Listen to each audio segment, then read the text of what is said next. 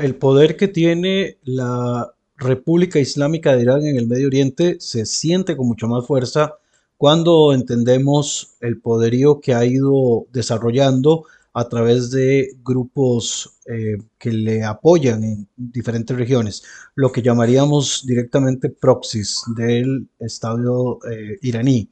Esta semana entrevistamos al periodista y analista Ignacio Montes de Oca, quien nos desarrolló un poco sobre la temática asociada al papel de Irán en el caos que se vive en el Medio Oriente. También tuvimos la posibilidad de desarrollar algunas de las realidades que en la franja de Gaza están ocurriendo, así como también en el sur del Líbano, y cómo también de alguna manera la situación de los diferentes conflictos regionales van a irse eh, permeando debido a los procesos electorales que se han ido eh, pues desarrollando, que se estarán ejecutando durante este 2024. Acompáñenos en estos minutos a escucharlo y esperamos que esto nos genere bastantes respuestas, pero sobre todo que nos genere bastantes dudas de lo que acontecerá posteriormente en la región.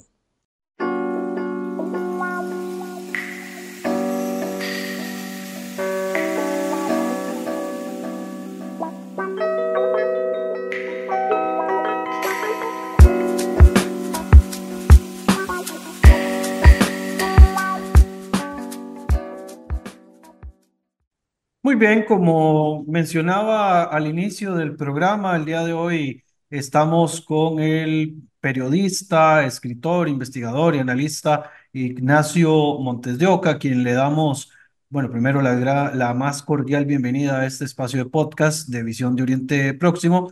Eh, y también, pues le agradecemos por el tiempo que se ha tomado para que conversemos un rato sobre este tema. Hoy vamos a estar conversando, como ya les indiqué, sobre la situación de los proxies iraníes y todo el, caos que se está desatando en el, Medio Oriente. Primero que nada, pues, don Ignacio, muchas gracias por aceptar la invitación. El gusto es mío y gracias por, por haberme invitado a este espacio. Así que agradezco yo el ser invitado. Bueno, para que sepan, el señor Ignacio Montes de Oca eh, tiene un, un Twitter donde hace análisis muy interesantes sobre este tipo de temas y de verdad los les recomiendo las publicaciones que él hace en su cuenta de Twitter porque son eh, pues bastante, podríamos decir, eh, imparciales, bastante, las explicaciones son muy, este, muy buenas, entonces para ver ese tipo de, temas sin mucho apasionamiento que siempre termina ganando en muchas ocasiones el, en los temas del Medio Oriente, pues recomiendo que lo sigan en Twitter. Comenzando así con las, con las preguntas, eh, ¿cómo podríamos considerar que se está viendo afectado el tema del Medio Oriente a través de las acciones que la República Islámica de Irán está promoviendo en los últimos tiempos? A ver, Irán hizo una apuesta que está afectando a todos, absolutamente todos sus vecinos, una apuesta política a favor de ensuciar el panorama eh, e indirectamente está causando perjuicios en todo el mundo. Eh, haciendo un, un, repaso somero, claro que el primer perjudicado es Israel, queda claro que jamás, en tanto es una, una organización eh, financiada, entrenada y equipada por, Irán, en su ataque a Israel, eh, puede decirse que Irán fue el atacante real a Israel con todas las consecuencias que trajo eh, desde el 7 de octubre en adelante esa atrocidad tremenda, incluyendo también la respuesta de Israel y la decisión de Hamas de usar a la población como parte de su dispositivo de defensa sabiendo que esto iba a incrementar las víctimas. Esto no, no, no significa que uno esté siendo absolutorio de, de, lo que hace Israel, pero claramente hubo una decisión el 7 de octubre de atacar a Israel sabiendo las consecuencias y de embeberse dentro de la población gazatí eh, con eh, el claro objetivo de generar una cantidad enorme de víctimas en la población civil cuando cayera la represalia, y esto incluye desde el uso de hospitales, universidades, escuelas, eh, y el tendido de 800 kilómetros de, de, túneles bajo la población civil de Gaza. Entonces, esa es el primer, eh, la primera este, víctima de, del, del, ataque, fue Israel. Eh, la segunda, tenemos a Siria y el Líbano. En Siria y el Líbano, tanto Hamas como la Jihad Islámica, pero principalmente Hezbollah, que es la mayor de estas organizaciones, han ocupado de facto todo el sur de ambos países y eh, hoy funcionan como feudos de Irán. Claramente estos grupos que responden a Teherán eh, están más allá de la soberanía que ejercen esos países. Hoy Irán claramente eh, está ocupando el sur de ambos países y a su vez los utiliza para atacar a Israel en, una, en un conflicto permanente. el otro, la otra víctima, se quiere, de, de Irán es Irak desde el retiro ordenado en 2020 por el entonces presidente Trump, Irán avanzó a través de las guerrillas o los grupos terroristas del, chiitas del sur de, de Irak en el control del sur de todo el territorio. De los 438 mil kilómetros que tiene el país, cerca de la mitad están controladas por Irán a través de sus proxies. Siguiente víctima. En Yemen están apoyando a los grupos chiitas hutíes que eh, le han quitado inclusive el control de la capital al gobierno legal de ese país y desde ahí están lanzando una campaña contra el tráfico en el Mar Rojo que se dirige o viene desde el canal de Suez. Entonces ahí tenemos una otra afectación que es al tráfico global, al tráfico de mercancías. Eh, las cifras difieren, pero entre el 12 y el 14% del tráfico mundial eh, va por el Mar Rojo, es decir, que somos todos, o sea, el resto de los países estamos afectados porque básicamente porque al provocar un bloqueo de facto está elevando las tarifas, no solamente del petróleo que circula hacia Europa o de las manufacturas que circulan desde y hacia el canal de Suez, sino que además elevó los costos de transporte, con lo cual esto afecta a todo el mundo porque es un paso fundamental que no solo transporta mercancías, sino que eh, eh, materias primas que desde Europa o desde, el, desde Asia, que son los, centros productivos principales afectados, eh, digamos, utilizan este paso como parte vital de su, de su, de su intercambio comercial. Es decir, al haber atacado buques que no solamente de Estados Unidos e Israel, sino de Gran Bretaña, Dinamarca, petroleros que llevaban cargas rusas, de petróleo ruso, cargas chinas, cargas de Turquía, eh, cargas de la India, están afectando a todo el mundo. Irán hoy se ha convertido en un tumor que afecta a todo el entorno. Y por último tenemos que agregar el reciente ataque a Pakistán, eh, un intercambio, calentó la zona innecesariamente, diciendo que perseguía terroristas baluchíes. Eh, los baluchíes, recordamos, es un grupo que está tanto en Pakistán como en Irán que quiere independizarse, pero también Irán tenía los grupos baluchíes que atacan a Pakistán, o sea, si quería acabar con el, el, segregacionismo baluchí, tenía en su propio territorio grupos operando. Y también está afectando a eh, Jordania en la medida que ya hubo ataques de Jordania a grupos irregulares que intentan penetrar dentro del territorio jordano para operar dentro de, Jordania y también alcanzar Cisjordania. Y como si esto no fuese suficiente, a través de los grupos hutíes, también está atacando a Arabia Saudita y a los Emiratos Árabes, eh, Emiratos Árabes Unidos, que son los líderes del bloque árabe de países petroleros o países eh, árabes musulmanes.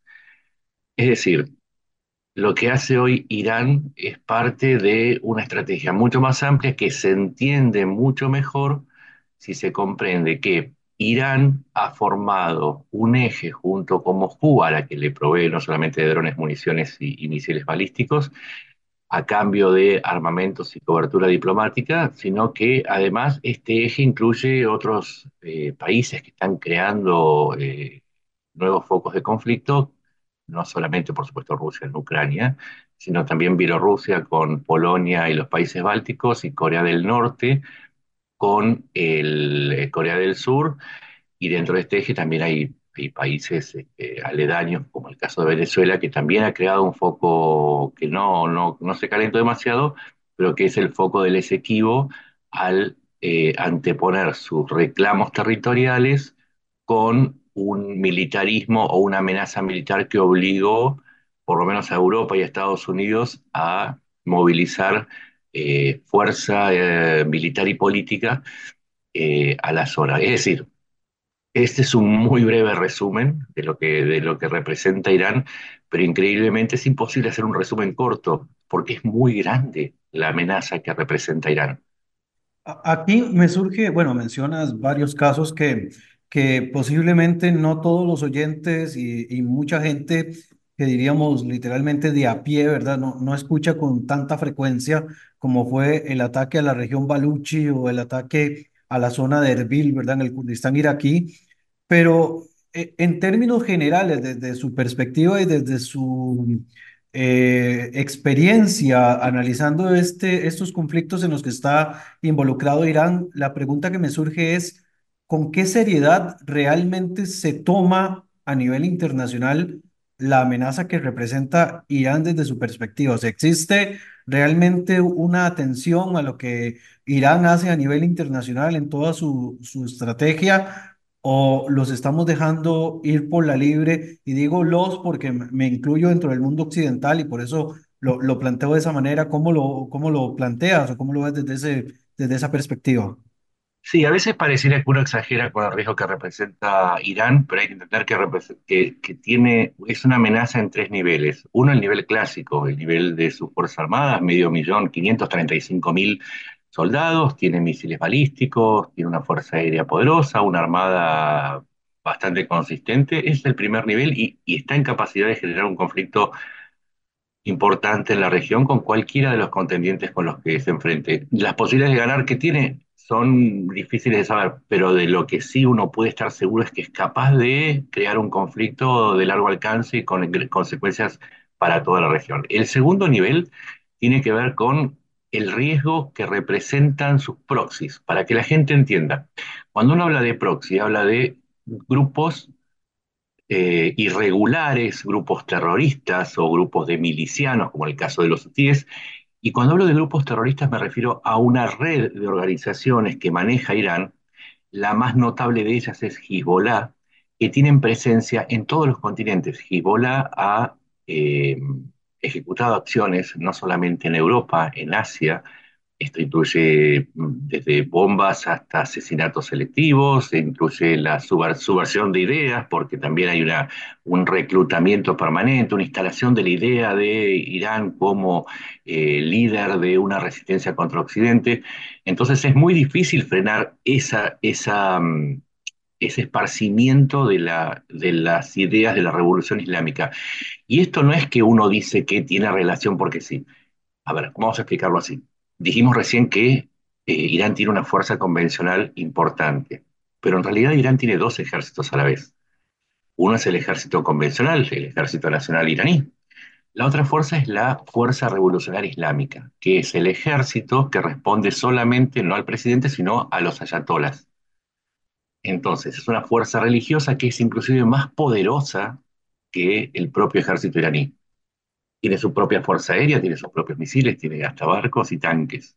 Son dos ejércitos en uno. A su vez, dentro de la Guardia Revolucionaria Islámica está lo que se denomina Al-Quds. Al-Quds significa Jerusalén. El Al-Quds es el encargado de ejecutar las acciones externas a través de los grupos irregulares que promueve Irán. Entonces, el Al-Quds es el que se maneja con Hezbollah, con Hamas, con todos estos grupos terroristas. Y tienen implantación en todo el mundo, inclusive en América Latina. He publicado un hilo en donde cuento que a través de Venezuela, un gobierno aliado de Irán, y ahora a través de, Bolivia, han establecido vínculos con los cárteles de la droga colombiana, con los cárteles de la droga eh, mexicana, eh, con grupos políticos en Perú, en Chile, en Argentina, y en Argentina Hezbollah En el año 1992 y 1994 voló respectivamente la Embajada de Israel en Buenos Aires y la Mutual Judía AMIA. Argentina es uno de los países con mayor población judía, nos eligieron como objetivo. Entonces, al contar esto, estoy explicando hasta qué punto la amenaza de Irán es tan eh, fuerte y tan extendida. No es solamente su ejército, es todo lo que puede hacer con sus células en todo el mundo. Y solamente mencioné el caso de América Latina, pero que se repite en Europa y en Asia. Dije que eran tres niveles, nombre dos. El tercero es el más peligroso. En la cumbre de Davos, el, el presidente de la OIEA, la, Organización Atómica de, de Control Atómico de Naciones Unidas, informó que Irán no le estaba permitiendo acceder a las instalaciones de centrifugado de, centrifugado de uranio. ¿Por qué?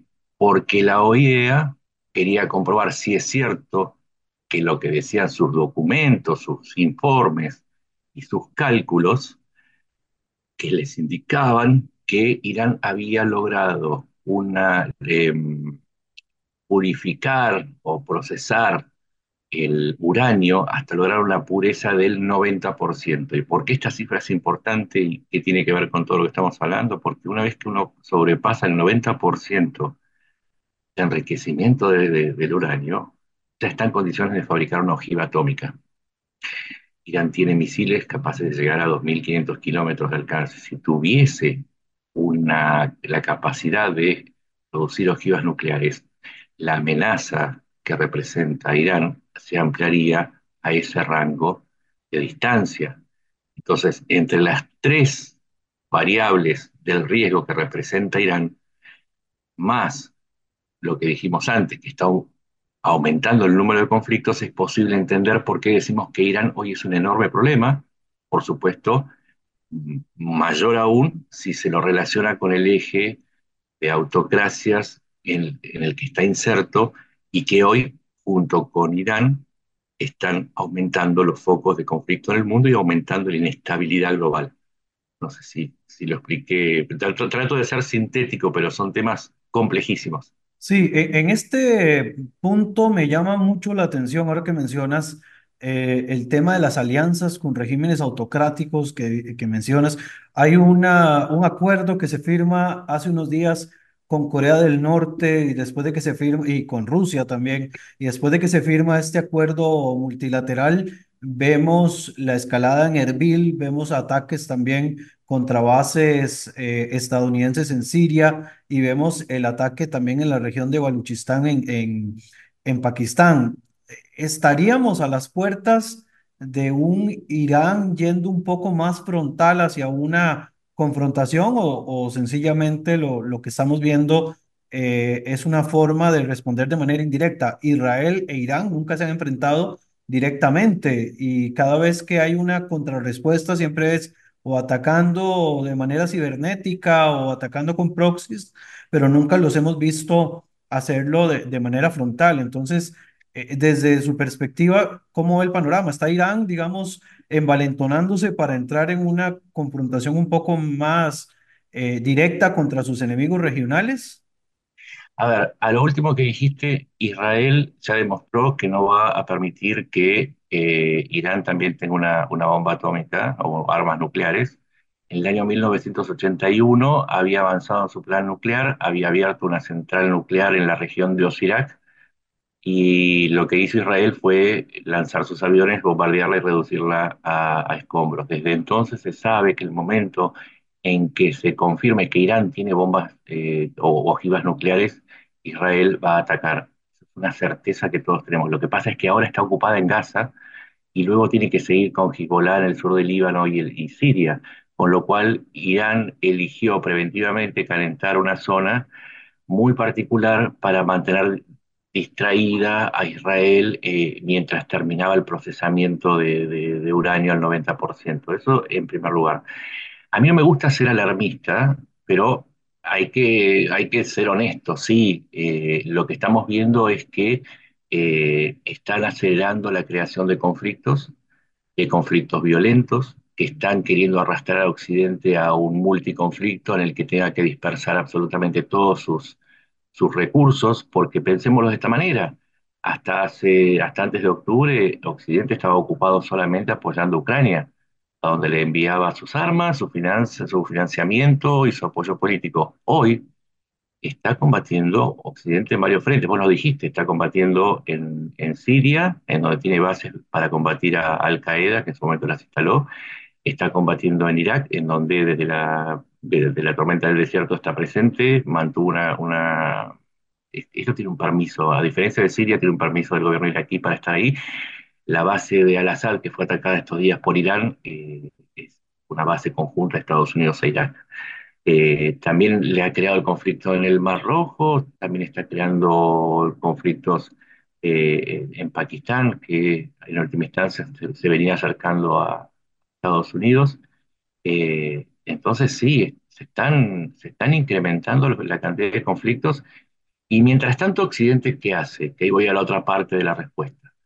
La realidad es que Occidente hoy está atrapada en un problema filosófico, ¿sí? Está paralizado en un problema filosófico y es cuál es la medida de la respuesta que tiene que dar. Porque si cae en la trampa de, lo, de, los, de responder en todos los conflictos, va a entrar en una guerra directa en diversos lugares del planeta, en Yemen, en Irak, en Siria, en el Líbano, en,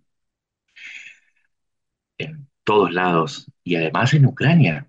Entonces va a tener que dispersar sus, sus, este, sus recursos militares que no son infinitos. Mientras tanto, Estados Unidos y Europa están en un problema, porque mientras Europa dice yo puedo apoyar a Ucrania, pero no me da, no tengo fuerza como Estados Unidos para intervenir en Medio Oriente. Y Estados Unidos hoy se debate en un grupo que claramente está cercano a las posiciones de Rusia y que quiere aislar a los Estados Unidos, que es el grupo que eh, sigue a Trump. Entonces, ¿el riesgo cuál es? Que en el momento en que Occidente más necesita unión para responder a estos múltiples, múltiples conflictos, se está separando entre una Europa que solamente puede concentrarse en Ucrania y Estados Unidos que duda respecto a qué hacer. Y esto no tiene que ver con Biden o Trump. La realidad es que Estados Unidos es una democracia en donde funciona un Congreso, en ese Congreso un grupo, no de los republicanos, un grupo de republicanos pro-Putin, eh, pro ultraconservadores, vinculados al grupo MAGA, America Great Again, por eso MAGA, eh, han bloqueado la asistencia no solamente a Ucrania, sino también la asistencia a Israel, a Taiwán y a otros países aliados. Entonces, Occidente se paralizó en ese debate y tenemos que intervenir o no, tenemos que dedicarnos a, a, los problemas dentro de nuestras fronteras o acudir al llamado de las armas. Ese debate filosófico hace que hoy, justamente lo que vos preguntabas, sí, y claro, Irán se envalentonó al, observar este panorama, dice, si están paralizados yo aprovecho para, este, avanzar en mi, estrategia. Y Rusia hace lo mismo, ya que están paralizados, tiro toda la carne al asador y ataco en todos los frentes de Ucrania para tratar de hacer un avance, porque sé que a Ucrania se le acabaron las, o tienen menos municiones, porque justamente en Estados Unidos están debatiendo si mandárselas o no, y Europa todavía no llegó a tiempo para fabricarlas y, mandarse, y enviárselas. Entonces sí, en este momento eh, Occidente está en ese debate y además en el debate anexo, que es producto de que, bueno, es, la parte buena es que tenemos libertad de expresión, ¿sí? Eso es un activo que tenemos en Occidente y nos permite hablar de cualquier cosa. Pero dentro de, ese, de esa libertad de opinión han proliferado los grupos que están más cercanos eh, ideológicamente a estos gobiernos autoritarios y sus métodos, a sus métodos políticos y ultraconservadores, entonces también ejercen una presión interna por la vía del antisemitismo contra Israel, por la vía del aislacionismo contra Ucrania y contra Israel y contra Taiwán. Y la resultante es que el esfuerzo de Occidente es diletante, es parcial, es casi como que avanza a ciegas. Eh, tengo otra pregunta, no me salgo completamente del tema, pero sí me gustaría como escuchar su opinión, y es con respecto al conflicto en Gaza, lo que llevamos hasta este momento.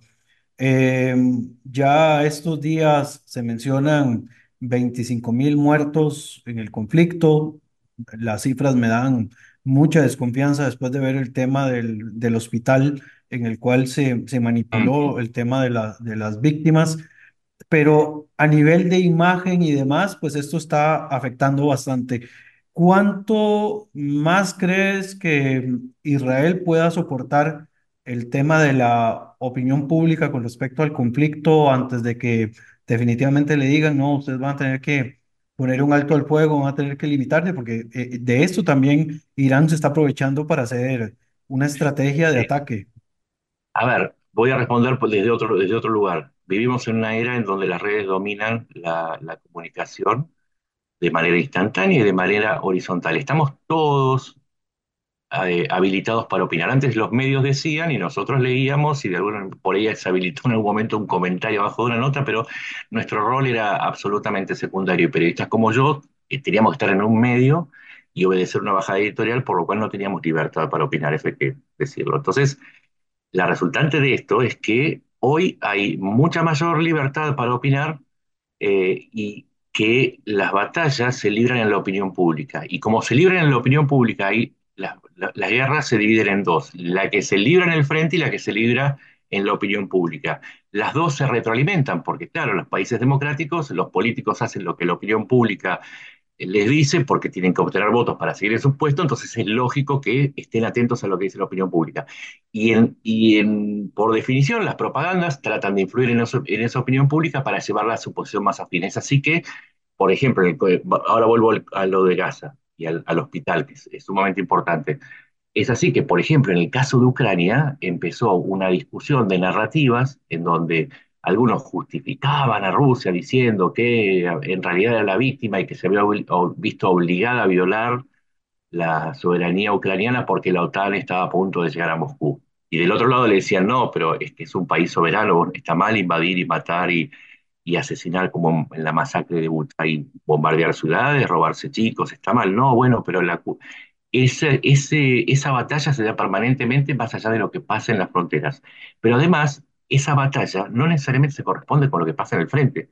Entonces volvamos a Gaza. 24.000 personas eh, es una tragedia enorme lo de Gaza, pero si la fuente de las 24.000 personas es el Ministerio de Salud y el gobierno de Gaza está ejercido por Hamas, por lo tanto las cifras proceden de Hamas, esa cifra, aunque sabemos que es alta la cantidad de víctimas, no necesariamente es cierta. Y lo que tenemos que pensar es que es muy elevada. Y a los hechos me remito.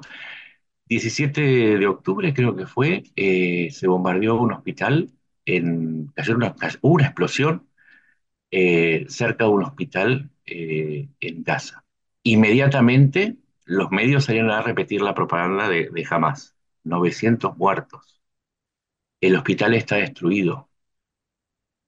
Miles de víctimas era después, entre muertos y heridos. Los, la sala de operaciones está destruida. Murieron los, doctores mientras operaban a los niños de Gaza. O algunos dijimos, no parece ser cierto. Las investigaciones posteriores indicaron varias cosas. En primer lugar, que el hospital nunca fue alcanzado, que la explosión se produjo en un estacionamiento a 100 metros del edificio central del hospital. Las víctimas finalmente fueron 24 muertos, no 900.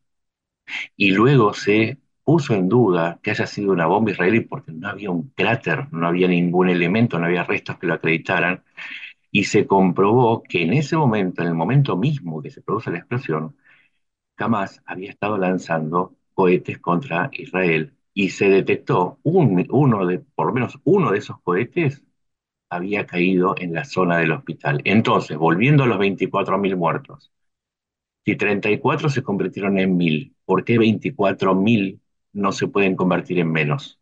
Y esa es la batalla de las narrativas cuando el sentido común es tomado por la propaganda y cuando la gente prefiere creer lo que quiere creer para sustentar sus opiniones políticas, es ahí donde los periodistas tenemos que ejercer nuestra tarea con responsabilidad y decir, 24.000, no, es una tragedia, es una tragedia lo que está pasando en Gaza, pero 24.000 no es una cifra confiable porque procede justamente de uno de los bandos. Y uno no está para sumarse a la propaganda, ni siquiera yo, que confieso, considero un crimen la invasión rusa a Ucrania, no tomo las cifras que da el gobierno ucraniano de muertos y de bajas rusas. ¿Por qué? Porque no es confiable.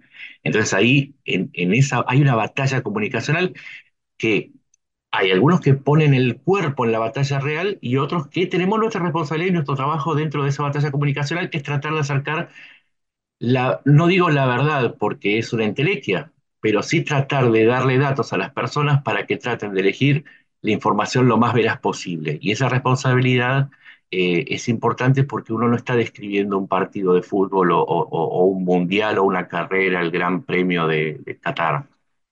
Hablando de muertos, heridos, guerras, violencia, desplazados y un montón de barbaridades. No es, no es reporte meteorológico. Acá cabe la responsabilidad y en esta batalla de la comunicación uno tiene que tomar partido. Si no quiere tomar partido para uno de los lados, por lo menos tiene que tomar partido a favor de la verdad. Por lo menos esa es mi, mi mi postura frente a los conflictos. Si nos vamos un poco más hacia el norte, eh, bueno, el tema en Gaza se está enfriando, no se ve una salida a corto plazo porque eh, entre lo que está ocurriendo, que no se ve que se logren los, los objetivos eh, principales como desmantelar por completo al Hamas y o liberar y o liberar a los secuestrados que todavía quedan, que son más de un centenar eh, empieza a calentar el asunto en, el, en la frontera libanesa, que es otro proxy también iraní, en el cual ya en esta semana, eh, que bueno, va, iniciando apenas, pero ya esta semana eh, el Hezbollah rechazó la posibilidad de un alto al fuego de dos meses eh, que propuso Israel mientras se, se mantenga el conflicto en Gaza. ¿Hacia dónde podemos ver que estamos encaminados también en este enfrentamiento en la frontera libanesa? ¿Tendremos otro, otro, otra escaramuza como en el año 2006 con una retirada que al final de cuentas se contabiliza como una pérdida para Israel o, o sencillamente es crónica del aumento de tensiones que vienen escalonados desde el 7 de octubre? No, no, no soy amigo de hacer profecías, pero sí me parece que hay algunas certezas a partir de, de- de la historia y de los hechos políticos que, que uno puede tener. El primero es que después del 7 de octubre la atrocidad que vivió eh, Israel, hay que recordar, entraron terroristas y mataron chicos, mataron mujeres, mataron embarazadas, cocinaron bebés vivos. Más allá de la postura que uno tenga, eso es un elemento también de análisis. Después de esto, Israel no puede volver a ser tomada por sorpresa. Es la segunda vez, la primera vez fue en Yom Kippur, ahora los tomaron por sorpresa de nuevo. Entonces, para que no los tomen de sorpresa, lo que tiene que hacer lógicamente es neutralizar la, amenaza terrorista. Y la amenaza terrorista objetivamente está en dos lugares, en, su frontera norte y en, en Gaza. En Gaza es muy difícil, la gente tiene que entender pongan 2 millones, 2.3 millones de personas en un espacio reducido y traten de identificar quiénes son los terroristas.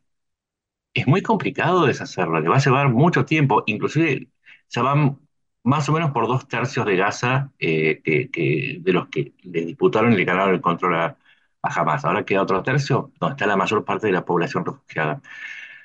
¿Qué va a pasar con esto? Y nadie lo sabe. Tiene que terminar todavía de derrotar a Hamas para asegurarse que no haya otro 7 de octubre. Y después, ¿qué va a pasar? ¿Quién va, a controlar? Israel no quiere quedarse como potencia ocupante porque sabe que políticamente es insostenible frente al mundo árabe. En los árabes no se quieren hacer cargo. La realidad es que hasta Arabia Saudita dijo, yo no quiero administrar. Egipto dijo, a mí no me interesa. Jordania dijo, nosotros tampoco.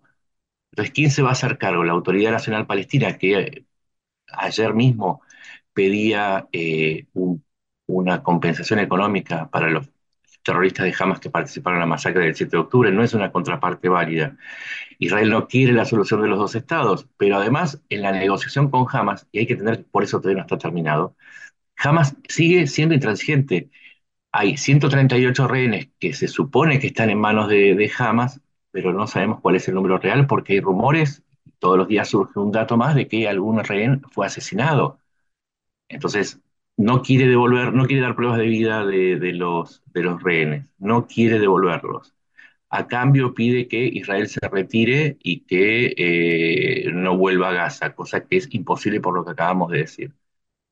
Y además pide cantidades ingentes de, de- suministros y, de, y, de, y casi como que pide que les envíen armas para que, para que sigan gobernando. Es una exageración, pero eh, la postura de Hamas es de no negociación y de seguir luchando y hay que entender que también en la ideología de ellos, en su cultura, el morir es una posibilidad no, que no es negativa para nosotros. Para nosotros morir está mal, para ellos morir en ciertas circunstancias es buenísimo, es convertirse en mártires, acceder a una vida mejor en el paraíso. Entonces, no es que les preocupa tanto morir como a nosotros. es diferente, es un enfoque diferente de la muerte. Volviendo a lo que decíamos antes. Y claro, después hay que considerar la frontera norte. Por lo tanto, Israel no va a dejar de guerrear. Para, para eh, Israel no va a dejar de guerrear porque necesita resolver el problema y lo tiene que hacer cada vez más solo porque, por otro lado, tiene dos problemas internos.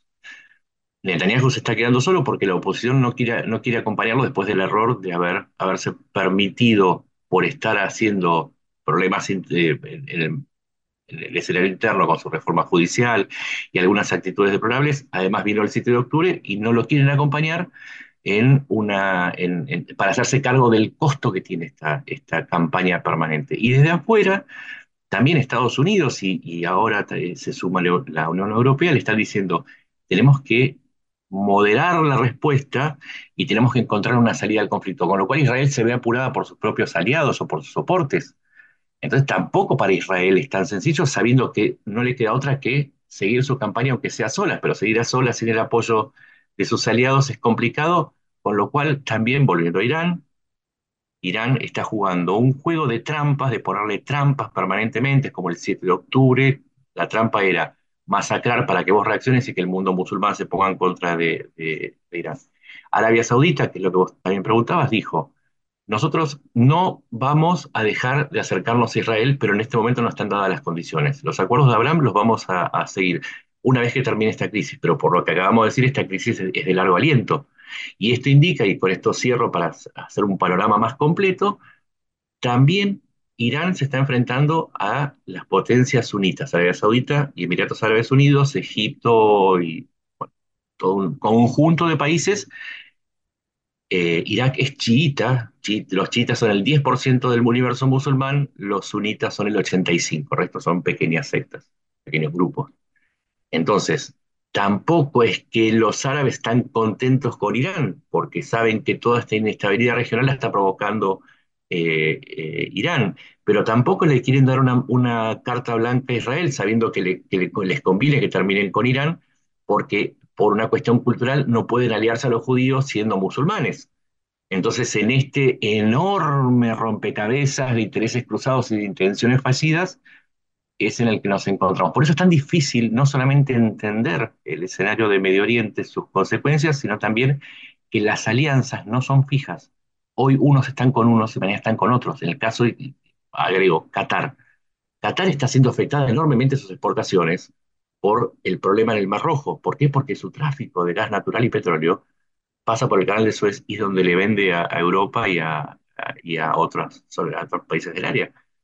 Pero se suponía que Qatar era, aliado de, Irán y enemigo de los de saudíes emiratíes, pero ahora está tremendamente fastidiada por el perjuicio que le ocasiona eh, Irán en su pelea con, con Israel y con Occidente. Entonces, las alianzas son muy fluidas. Uno trata de explicarlas siempre y va tratando de es como el mercado de pases en el, en el deporte. Ese jugador que hoy ves, eh, vos lo ves a Messi en el Barcelona, bueno, ahora está jugando en, en Miami y nada que ver. Bueno, más o menos así funcionan las relaciones internacionales. De un día para el otro puede cambiarte por completo todo un, un esquema de alianzas. Otra pregunta que me surge, estamos en año electoral en dos zonas importantes, Estados Unidos, bueno, tres países técnicamente que son importantes, igual está por ahí Taiwán y otros países, pero digamos que para efectos de lo de este conflicto y de otros que también le dan mucho seguimiento, está, bueno, el caso de las elecciones en Estados Unidos entre Donald Trump posiblemente, que es el que más suena de que finalmente va a ser el candidato republicano y, el actual presidente Joe Biden, y por el otro lado tenemos el caso de Rusia y de Ucrania. ¿Cuánto puede permear estas situaciones en, en dos factores. Primero, en que se presione para que Israel vaya pensando en hacer un alto al fuego mientras eh, se llega a algún tipo de decisión en Estados Unidos. Eh, y en el caso también de Rusia, eh, cuánto, digamos, pesa la, la situación electoral de ellos y de los ucranianos en los apoyos que ellos puedan seguir brindando en las regiones de Medio Oriente. El, las elecciones de Rusia ya están decididas, ganó Putin, lo que no se sabe es por cuánto. Lo cierto es que eh, al opositor que no envenenó o no encarceló, lo, le quitó la capacidad de, de, por algún artilugio burocrático, la posibilidad de, de competir. y dejó a los que son este, aliados encubiertos que eventualmente se van a sumar, como pasó en las últimas elecciones, que él obtiene el 70% de los votos y el segundo partido el 20%, pero después cuando terminan las elecciones ese 20% se suma al partido Rusia Libre de, de Putin y terminan haciendo mayoría en la Duma, en el Congreso ruso. De manera que por ahora, la situación, como lo dije alguna vez, este, en algún hilo, eh, las elecciones norcoreanas de, Rusia ya están decididas. En el caso de Estados Unidos, eh, Trump da muchos indicios de querer aislar a América, eh, a Norteamérica. Querer aislarse y cortar o al menos disminuir en todo lo posible el, presupuesto destinado a la asistencia de los aliados y su presencia en, en otros conflictos. De hecho, criticó fuertemente a Israel por su respuesta en Gaza, hasta se permitió elogiar, elogiar la inteligencia de Hezbollah. Eh, ya dijo que Ucrania él lo hubiese resuelto de otra manera y que, no, que lo que está haciendo Biden va de suyo, que es apoyar directamente a Ucrania, no es el camino correcto y que él lo va a resolver en, en dos patadas, lo cual implica que él no quiere apoyar a Ucrania, ya lo dijo, y sus diputados y sus legisladores son los que bloquean la asistencia no solamente a Ucrania, sino al resto de los aliados. Con lo cual queda claro que en el caso de ganar, lo más previsible es pensar que eh, Estados Unidos va a adoptar un, curso muy parecido a lo que, al curso que tuvo en 1900, de 1930 a 1941, que fue aislarse y no participar, eh, y no, no participar ni política ni diplomáticamente ni militarmente en ningún conflicto. Ese periodo terminó con el ataque de Pearl Harbor de los japoneses y ahí se dieron cuenta que ningún país está completamente aislado. Eh, sí, en ese tiempo también eh, hicieron un sistema de sanciones a Alemania y, Japón, pero eso no frenó la guerra. El mundo que concibe Trump es muy diferente al que, eh, al que era cuando él era presidente. Hoy las guerras se desataron. Él tenía una idea de control de conflictos a través de su carisma y sus contactos personales, pero claro, era un mundo diferente donde se privilegiaba el comercio y las relaciones internacionales y se buscaba el bienestar económico más que nada. Hoy el mundo está en guerra y no se responde con las armas. Evidentemente los que están dispuestos a utilizar las armas las van a seguir usando. Y es como, es como un juego de póker en donde todos tienen armas. Si vos sabés que Trump no va a desenfundar nunca porque ya avisó que él no cree en la violencia, entonces, claro, no importa después, el que desenfunde primero va a ganar.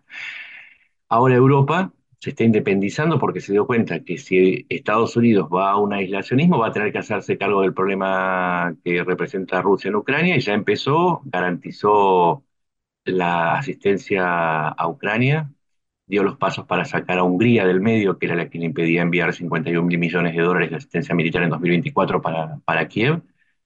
Eh, anunciaron independientemente de, de, la Unión Europea varios paquetes de ayuda, eh, sobre todo Gran Bretaña, Italia, Alemania, Polonia ahora, que su presidente está, de, visita en Kiev, su nuevo, nuevo presidente Donald eh, Tusk.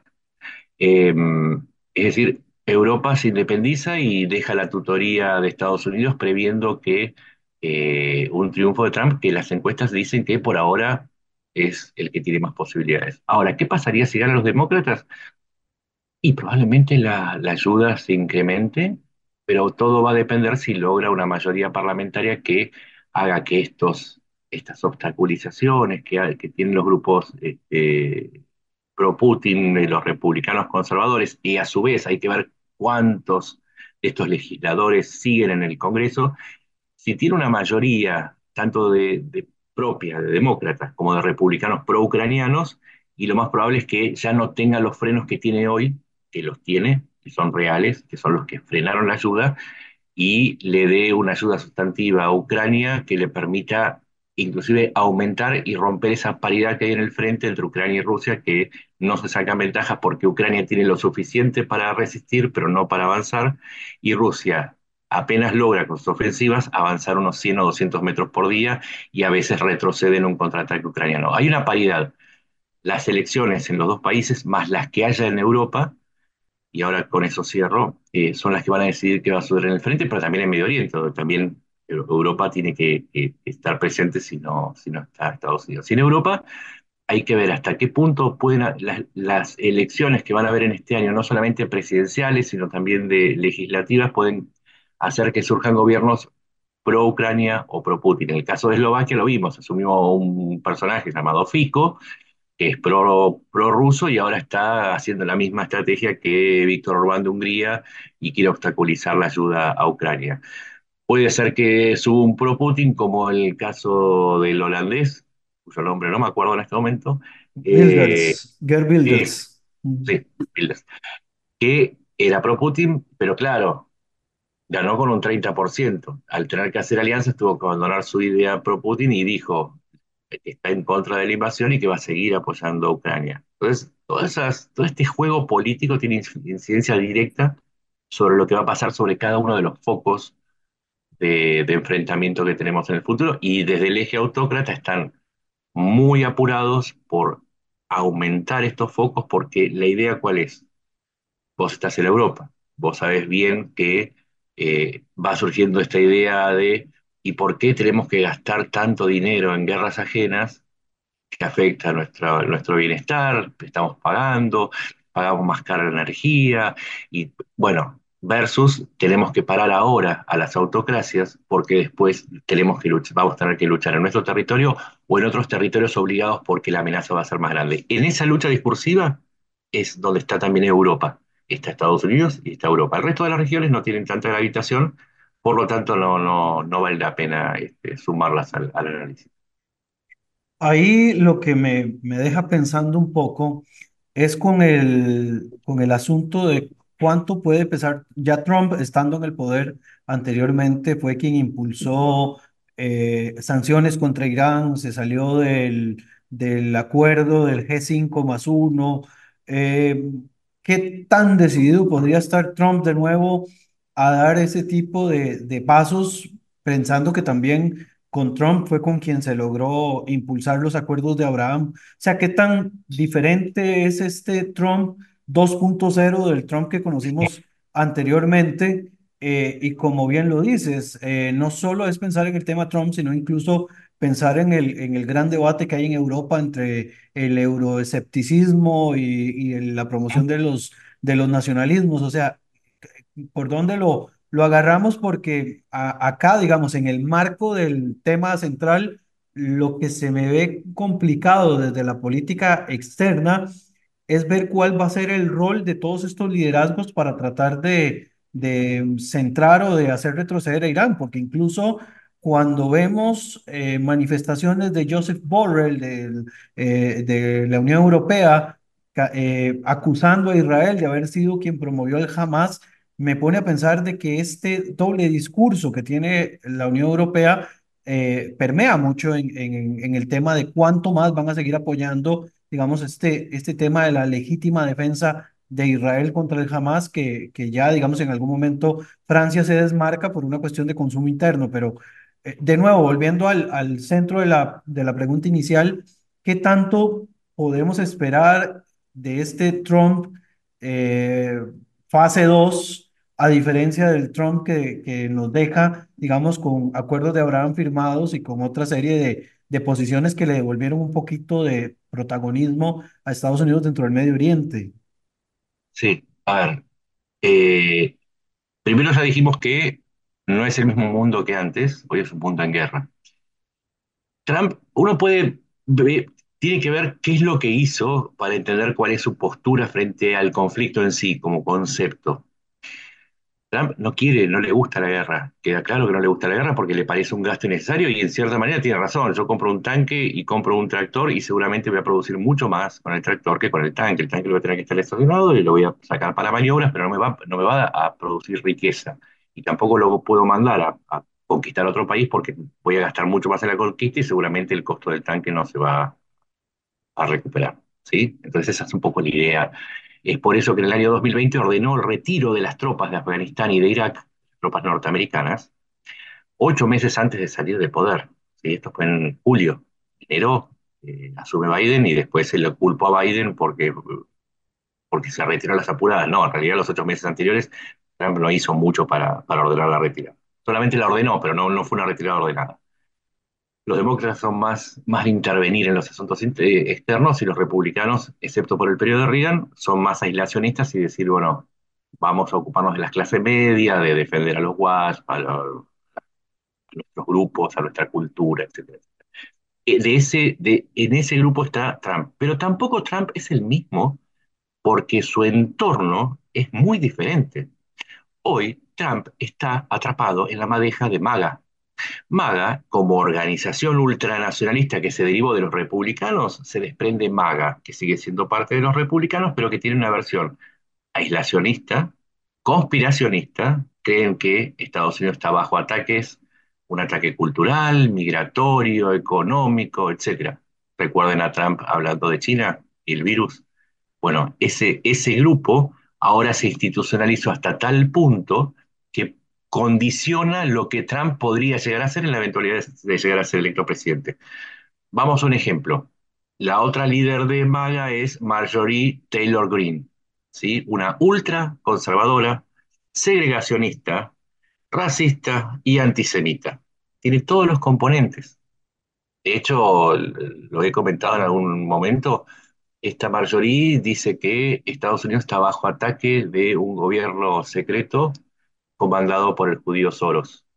Y cuando en 2018 hubo incendios en California, culpó a los láseres judíos de haber provocado los incendios. Con eso uno se puede dar una idea de cuánto puede hacer, eh, de qué, cuál es la ideología subyacente en muchos miembros de MAGA, que son el grupo que impulsa a Trump. Pero además Marjorie eh, fue la que amenazó a Trump y logró que Trump dejara de acercarse a Nikki Haley, la otra precandidata republicana que es pro-ucraniana, y además fue la que le dijo a Mike Johnson, speaker de la Cámara de Representantes, la que trabó la ayuda al exterior, y le dijo que no se le ocurriera hacer un pacto con Biden para destrabar la ayuda al exterior a los aliados a cambio de, de los fondos migratorios que pedían, porque si lo hacía, lo sacaba de su puesto y ponía otro. Es decir, Trump puede ser amenazado también por los grupos más ultra dentro de MAGA.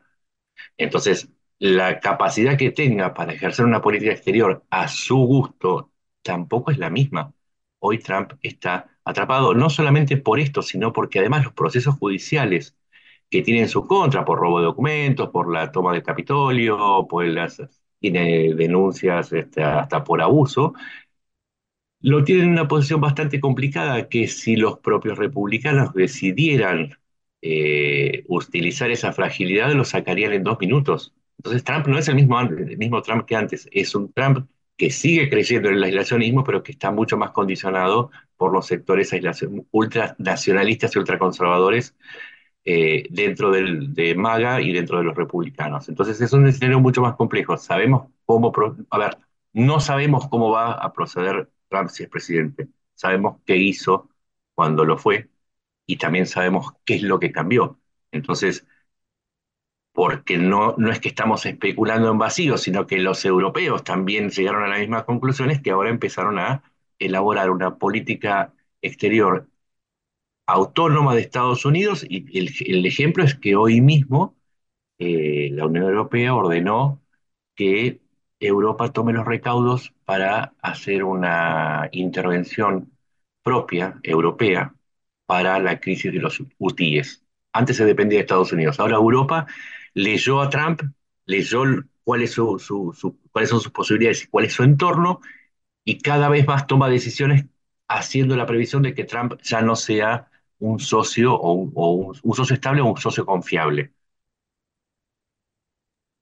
O sea Por ahí que muchos datos, perdón si tiro muchos datos, No, pero no, no, trato de... no, me me parece increíble. Más bien, eh, es que me, me genera de- todavía muchas más dudas que puedo seguir planteando. Ya casi tenemos que terminar porque en, en este mundo del podcast también eh, la gente tiene un límite de escucha, por desgracia, pero bueno, me deja espacio para poder abrir un, un poco más y, y volverte a molestar en otra ocasión. Pero Claro que entonces, sí. viéndolo desde esa perspectiva, podríamos esperar un Donald Trump más enfocado en la política doméstica, lo cual podría ser aprovechado por otros actores, en este caso, bueno, en Medio Oriente, el caso de Irán o el caso de Rusia, para que vayan a, a, mm, a moverse más hacia sus anchas y hacer un poco Sí. más de sus locuras, o por el otro lado también eh, Israel se va a volver a ver obligado, como en la época de Obama, a conversar con Moscú y hablar con otros actores de la misma, de, de la misma calaña para,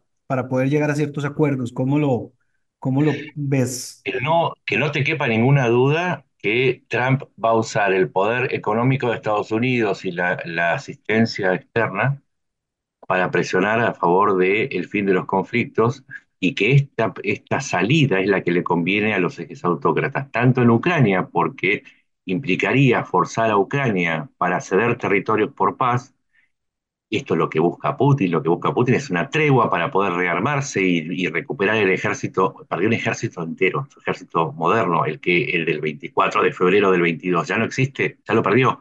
Ahora está tratando de pelear con lo que, con lo que va recuperando y lo poco que puede producir. Entonces, Putin necesita que Trump le diga a Ucrania, deja de, no te apoyo si seguís peleando. Entonces los europeos le dicen, seguís peleando tranquila, que nosotros sabemos que Trump te va a decir esto. Es un poco, lo, lo explico así en términos coloquiales, pero es un poco lo que está sucediendo. En el caso de Irán, Irán, cuando Trump decide salirse del acuerdo nuclear que le permitía a Estados Unidos establecer cierta vigilancia sobre el programa nuclear eh, iraní, festejó porque lo cambió por sanciones que eran de aplicación difusa.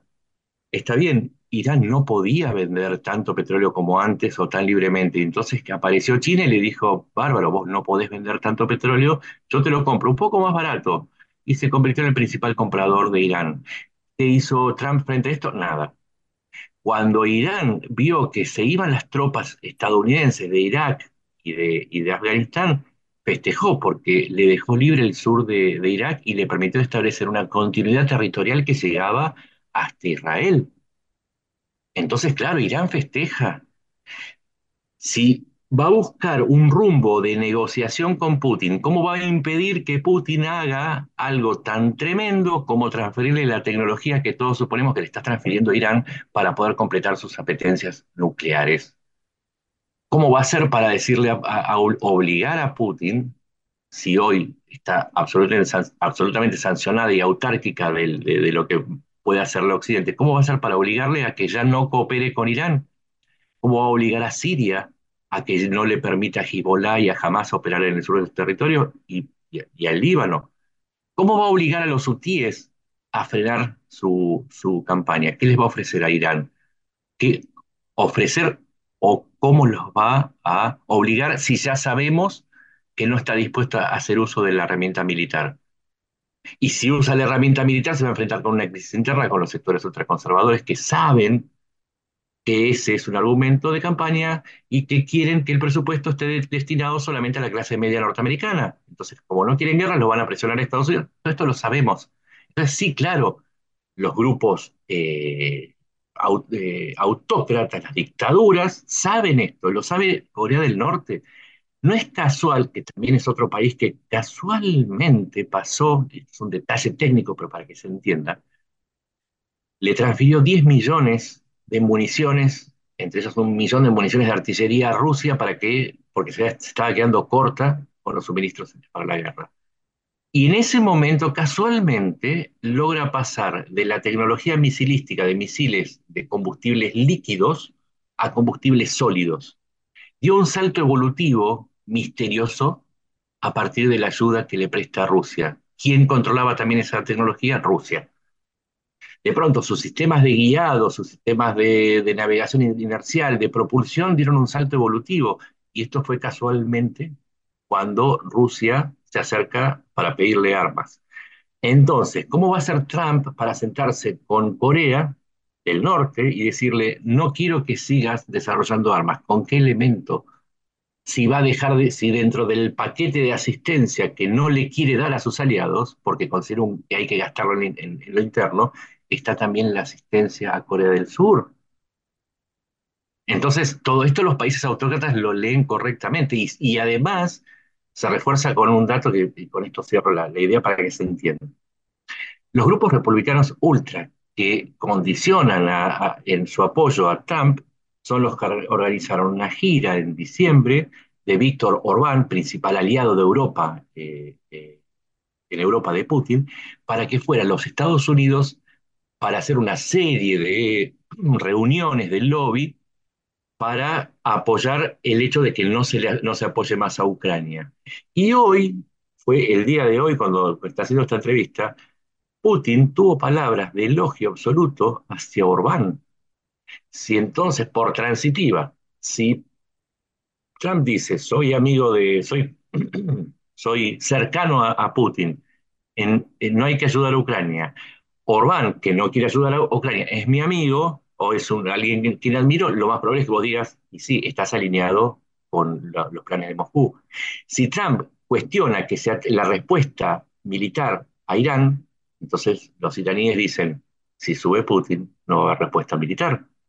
Esto es una cuestión de sentido común, más allá de la propaganda, de que Trump no, no, no, en la época de Trump no había guerra, sí, claro, pero también tenés que tener en cuenta que hubo un retiro de Estados Unidos que permitió no solamente la ocupación de, Irak y del sur de Siria, eh, perdón, del, de- del sur de Irak por parte de Irán, sino que también cayese el gobierno en Afganistán y que subieran al poder los talibanes.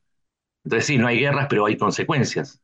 Y esto no es porque uno esté en contra de Trump, ni, siquiera esté a favor, ni en contra, ni en favor de, de- de Biden o, en contra. Yo no soy estadounidense, yo analizo. Es, es como, yo en algún punto con los conflictos me considero un oncólogo, ¿sí? Porque la guerra es un cáncer. Pues yo analizo, no hago juicios sobre las personas. Lo que estoy diciendo es, claro, pero si esta persona mantiene este estilo de vida, lo más probable es que suceda esto analizando el estilo de vida de Trump, digo, lo más probable es que suceda esto y que la enfermedad avance precisamente porque no se toman las medidas agresivas que se necesitan para atacar un tumor. Vos el tumor lo tenés que atacar con toda la ferocidad posible porque si no se esparce. Bueno, es lo que sucedió durante la época de Trump. Ahora Biden, cuestionado por la pelea interna, no lo puede frenar porque justamente no le están, los medicamentos que está pidiendo para combatir la enfermedad se los están retaseando y bueno, lo más probable es que si llega Trump vaya a crecer el tumor precisamente porque ese tumor, como si tuviese conciencia, sabe que Trump está en contra de la oncología.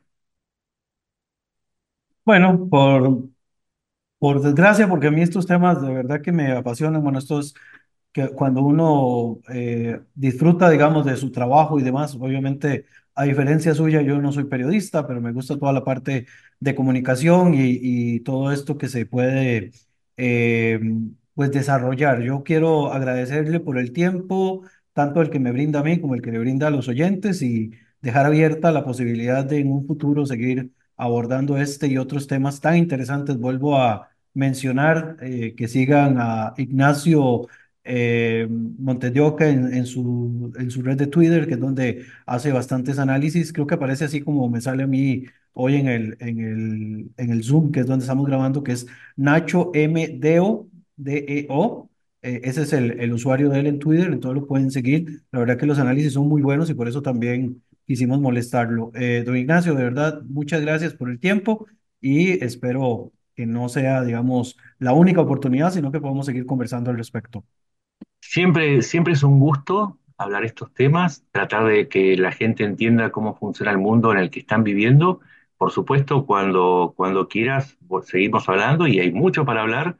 Y lo último que quiero decir es que, como siempre digo muchas veces, la guerra es una mierda, pero alguien tiene que ocuparse de contar por qué ocurre y qué está ocurriendo. Pero bueno, eh, de eso se trata nuestra tarea y aunque no seas periodista, sos comunicador como yo y a esto nos dedicamos y esto nos gusta y está bien y este es nuestro rol. Así que tratemos de hacerlo siempre con la mayor responsabilidad posible.